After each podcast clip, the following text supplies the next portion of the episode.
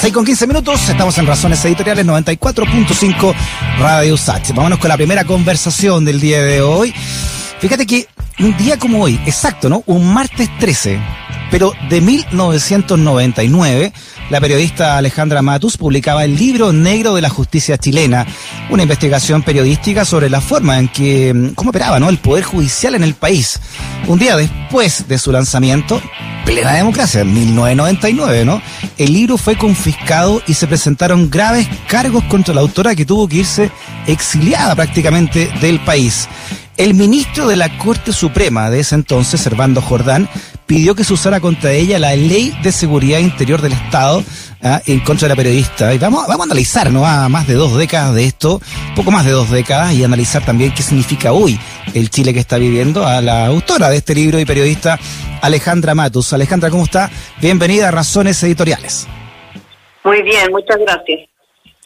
Oye, Alejandra, un libro además que que marca un hito también, ¿no? Dentro de lo que se conocía hasta entonces como la transición chilena. Teniendo en cuenta que fue un martes 13, ¿no? ¿Qué, significa para ti también a, estas alturas ese libro sobre la, sobre la justicia en Chile? Bueno, el, libro negro fue muy importante para mi carrera profesional, en términos estrictamente periodísticos, pero también una experiencia de vida inolvidable. Claro. Eh, haciendo, explicándole a las nuevas generaciones también, más allá del Google, ¿no? ¿Por qué? ¿Por qué fuiste perseguida? ¿Por qué Servando Jordán eh, se, atrincheró en las leyes del momento para que, para que tú eh, se te aplicara esta ley de seguridad del Estado? Bueno, yo creo que fundamentalmente porque podía, porque esa ley existía y se aplicaba bastante profusamente en ese tiempo. Eh, cuando se me acusó por ley de seguridad del Estado, ya habían 33 personas que habían sido acusadas por esa ley, particularmente periodistas. Esa ley protegía a las principales autoridades del Estado de sentirse ofendidas. Claro. Bastaba que se sintieran ofendidas para que pudieran activar la ley. Ahora, las razones que él dio en el escrito eh, fueron bien curiosas porque básicamente eh, extractó casi todo el libro y e incluso la portada que, que es un dibujo que hizo Herbie. Mm, sí, claro. Puntualmente, ¿qué lo que era, no? ¿Qué, qué le molestó tanto a Servando Jordán? ¿Y, ¿Y, qué es lo que hablabas tú realmente del sistema judicial de Chile de, de fines de los 90? Bueno, el libro analiza el comportamiento del Poder Judicial, particularmente de la Corte Suprema, a la luz de lo que debiera ser un Poder Judicial en un sistema democrático. Digamos, contra esa tela de fondo es un análisis histórico que parte desde, desde que se constituye el Poder Judicial en Chile eh, su comportamiento en dictadura y su comportamiento en la en este momento siente transición a la democracia. Y la hipótesis de trabajo que que siempre digamos guía el trabajo de investigación periodística en este caso la dio el presidente Patricio Elwin que dijo en los 90 que no existía en Chile un verdadero poder judicial. Mm, sí. Bueno, después tuviste sucesiva, pudiste entrar a Chile al, par de años, eh, a los dos años. Eh, hiciste algunos lanzamientos, me acuerdo uno del 2016 de, sobre el libro, sobre este libro negro de la justicia chilena.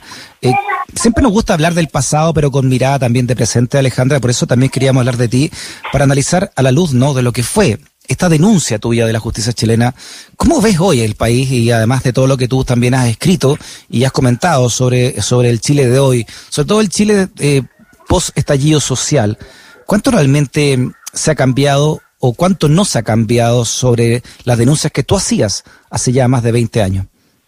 Bueno, hay cosas que cambiaron sustancialmente como el proceso penal sobre todo Recordemos que en ese tiempo el proceso era escrito, eran expedientes que se cosían a mano y cuando se perdía el expediente desaparecía el caso. Y había muchas irregularidades de ese tipo. Los eh, ministros se, eh, se constituían en especies de camarilla, de lealtad. Los ministros de la Corte Suprema decidían la suerte y la carrera de todo el mundo, entonces era muy difícil oponerse a la voluntad de un ministro de la Corte Suprema. Y había ministros de Corte Suprema que llamaban por teléfono a, los jueces y les daban órdenes. Y si el mm. juez no obedecía, eh, su carrera quedaba postergada. Entonces, eso cambió al, con la creación del Ministerio Público, se establecieron los juicios orales públicos, o sea, todas estas audiencias que ahora vemos no, no existían en los tiempos del libro negro. Ya. Pero cosas que se mantienen y que son graves y que todavía hablan de un poder judicial eh, subordinado al poder político y al poder empresarial, al poder del dinero, es eh, el sistema de nombramiento. El sistema de nombramiento de jueces todavía depende del poder político y obliga a los jueces a, a pedir el apoyo de, sectores políticos que los tengan que promover. Y también eh, el sesgo de clases, que, digamos que ya se había se había identificado en los años 70 eh, esta idea de que los pobres van presos y las personas con influencia y dinero no. Mm. Creo que los ejemplos sobran para eso. Sí, no, hemos sabido todo el último caso. Y, además está esa figura del, del, abogado integrante, cuestionadísima figura, donde el presidente de la República no puede poner eh, abogado integrante eh, en las Cortes Supremas.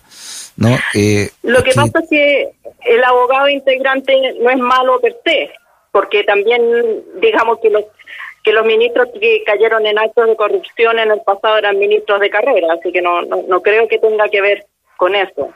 Lo que tiene que ver es, con la escasa transparencia en los criterios de nombramiento. Claro, te digo, quizás, claro, en los 99 todavía queda una Corte Suprema de, un resabio dictatorial, ¿no? Servando Jordán era el mejor ejemplo de, aquello como tú lo escribiste en tu libro. Pero me refiero ahora a, esta figura del abogado integrante, que pueden haber de cinco miembros, pueden haber hasta dos abogados integrantes y que, y que la balanza, y lo que pasó con Ponce Lerú en el caso Cascada es el mejor ejemplo. Claro. Pero, por ejemplo, en, en mis tiempos, había una, la sala, la tercera sala, que era famosa por, por sacarle de encima los procesos a gente con poder. Eh, y esa sala estaba compuesta fundamentalmente por ministros titulares, y así se salvó Frafra, eh, con representado con el por el estudio de Hugo Rivera, que es el que ahora representó al hijo de la familia Said en este caso de violación que terminó con una sanción, no, ni siquiera sanción, con un, con un eh, eh, orden de hacerse un, tratamiento para control de impulso. Mm. Si recordemos, lo trajo interferencia.cl ese, ese tema. Eh, el hijo de uno de los más grandes grupos económicos. Interferencia publicó el audio pero eh, el reportaje salió inicialmente en el mostrador. En el mostrador, exacto. Sí. Exacto, y Interferencia se consiguió el audio donde este personaje, ¿no? Este hijo de Salvador Said señala que, que violó a esta, a esta persona y eso no fue considerado como prueba por la fiscalía. Estamos hablando del nuevo sistema judicial, obviamente. Esto pasó hace un par de años. No solamente la grabación, sí, porque se podrá decir en términos judiciales si corresponde o no usarla, pero la víctima denunció inmediatamente el hecho, había peritaje del servicio médico legal y lo que hubo en realidad fue una especie de negociación entre los padres de la víctima y los mm. padres del agresor que llegaron a este acuerdo. ¿Cuál es tu reflexión, por último, eh, que está ocurriendo, Alejandra, en torno a la libertad de expresión? Lo que pasa con Mauricio Weibel y otros, y otros cinco periodistas que, han sido eh, investigados ¿no? por, eh, por el DINE eh, lo que está pasando, por ejemplo, con periodistas que fueron eh, expulsados de sus trabajos después del estallido social, o lo que se denuncia ahora de un matinal de Televisión donde su conductor alega el presidente de la República porque su conductor, Julio César Rodríguez, señala que habla del, del, del, factor Piñera, ¿no? O de la variante Piñera en esta pandemia del coronavirus. Bueno, yo creo que los gobiernos eh, recurren a la censura o a los intentos, a las presiones, eh, cuando se sienten debilitados. Cuando piensa, o sea, si el presidente piensa que un, chiste de Julio César Rodríguez lo pone en riesgo, quiere decir que es un presidente bastante débil. Creo que habla más, más de él que de la falta de libertad de expresión. Muy bien, Alejandra Matus, periodista. Que esté muy bien, Alejandra. Abrazo grande. Muchas gracias a ti. Chao.